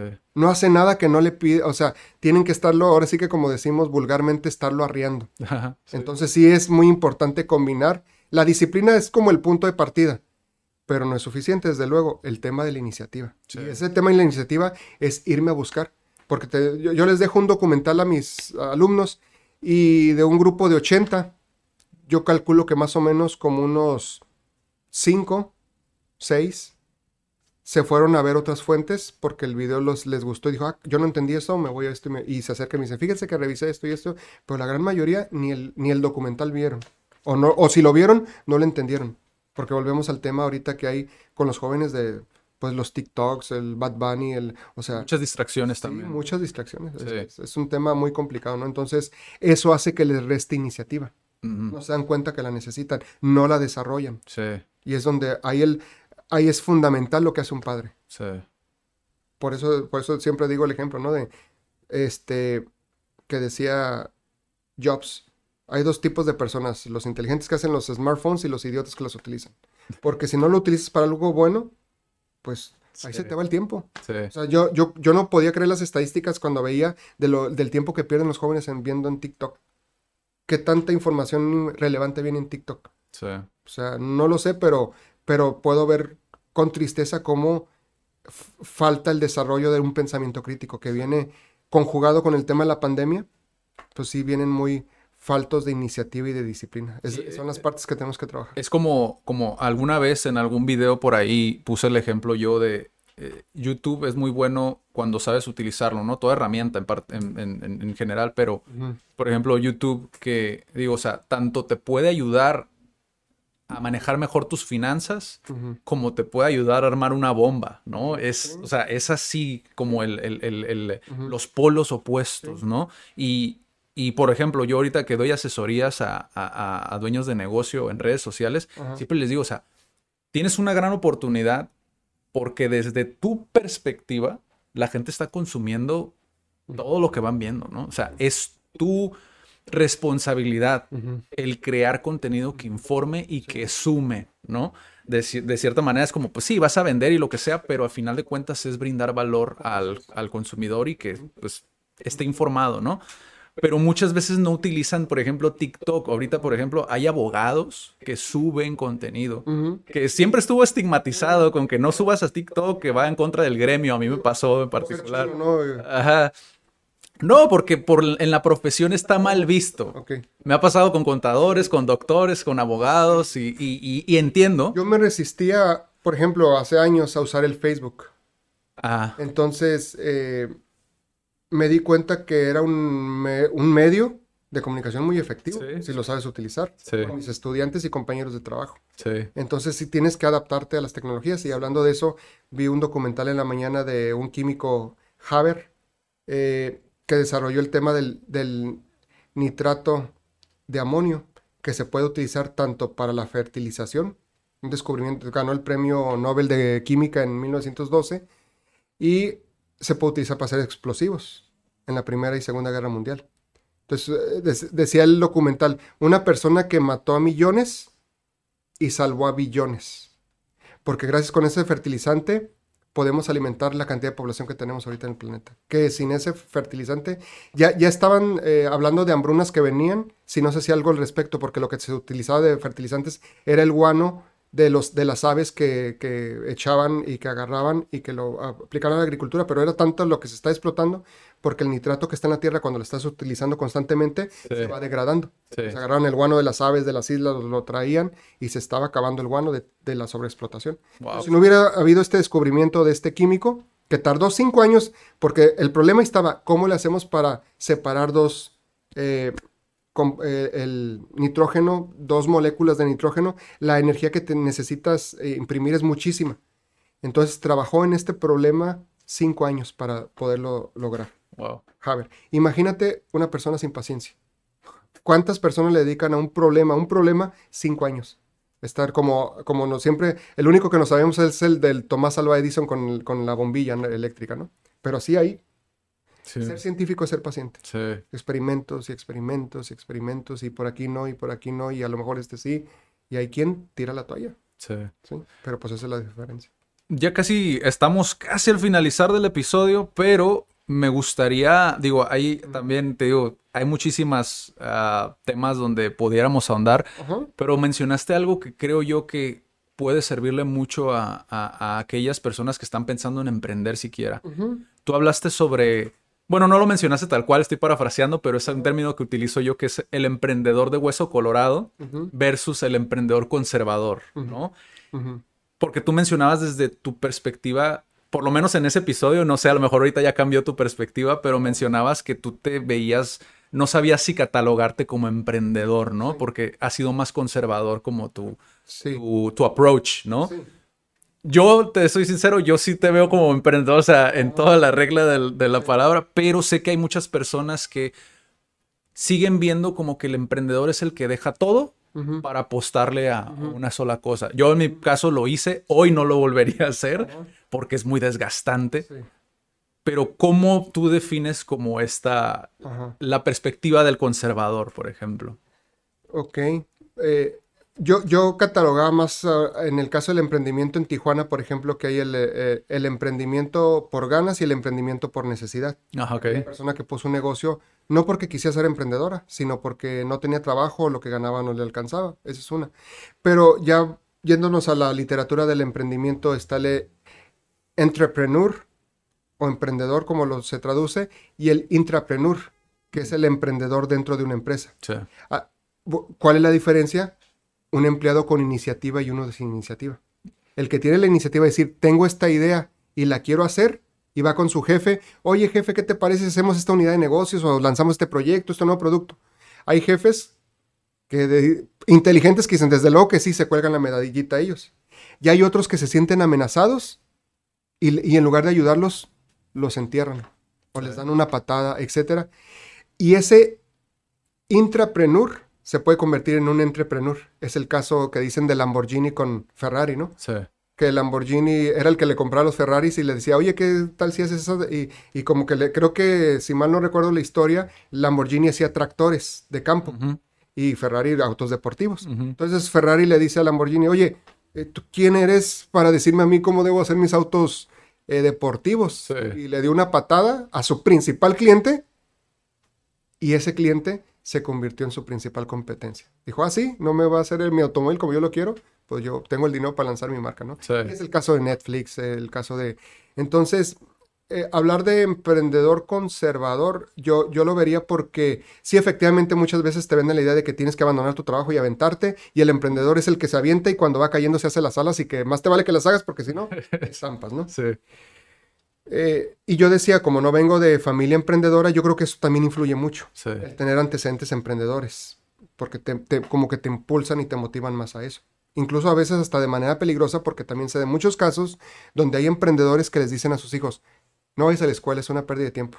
Tú emprende un negocio, porque ve, yo no lo ocupé. Sin tomar en consideración sus intereses ni nada, ¿no? intereses, o que cambian las situaciones y que si en tu momento no era necesario tener conocimientos técnicos, ahorita es diferente. Sí. ¿Cuán- ¿Cuántos locales de una persona que, se- que era muy buena para cocinar no desaparecieron en la pandemia Sí. porque no, no supieron utilizar Uber Eats o que apareciera su lugar en el Google Maps? Sí. O sea, es, eh, tenemos que seguir Es impresionante cuando lo piensas. Sí, sí, sí. Entonces, eh, son las circunstancias. eh, ahorita a lo mejor hay que hacer ahí, se podría hacer una discusión conceptual entre entrepreneur, intrapreneur ¿Y qué hay en medio? Porque yo quedaría como en medio de que no he abandonado. A veces, créeme, me lo planteo. A lo mejor de- debería dejar la UABC y dedicarme a los negocios para con toda la energía y el alma empujarlos más. Sí. Y luego digo, no, pero para eso está el equipo y esto y el otro. Entonces volvemos a las luchas internas del angelito y el diablito, ¿no? Sí, es que también es la cuestión del propósito, otra vez volviendo a lo mismo, ¿no? Como que ese, ese, pro- hay, hay acciones de alto propósito y acciones de bajo propósito, ¿no? Sí, sí, sí. Y a veces, pues digo, en la gran mayoría de las veces deberíamos dedicarle más a las de alto propósito, pero decidimos irnos las de bajo propósito, ¿no? Sí, y es muy complicado, todo es muy subjetivo, entonces pues no, no le queda a uno más que seguir tomando decisiones y pues con esto, si me lo permites, quisiera determinar, es lo que siempre dicen es, si tienes ganas de hacer algo, hazlo, Sí, porque siempre va a ser mayor el arrepentimiento de no haberlo hecho sí, que de haberlo hecho y fracasar. sí, Todas las personas, eh, eh, hay un libro que estoy leyendo ahorita que se llama The Power of Re- Regret, eh, en donde es una encuesta muy interesante que hicieron en muchos países de personas que ya están a punto de morirse. ok, Y dicen las personas que se arrepienten más de todo aquello que quisieron hacer y no se animaron que de todo aquello que hicieron y fracasaron. Entonces yo creo que ese, yo creo que ese es un mensaje muy importante con el que me gustaría terminar el- este podcast y que tiene que ver con el emprendimiento Sí. en una ciudad como Tijuana es no te quedes con las ganas. sí, Lo único que pasa si fracasas es, es que, que aprendiste para que la siguiente vez no cometas los mismos errores. No hay mejor manera de terminar el podcast. Este, pues muchísimas gracias. Gracias por la invitación, Adrián. No, gracias por venir, gracias por el tiempo y este y pues nos vemos en la próxima. Cuídense mucho. Chao.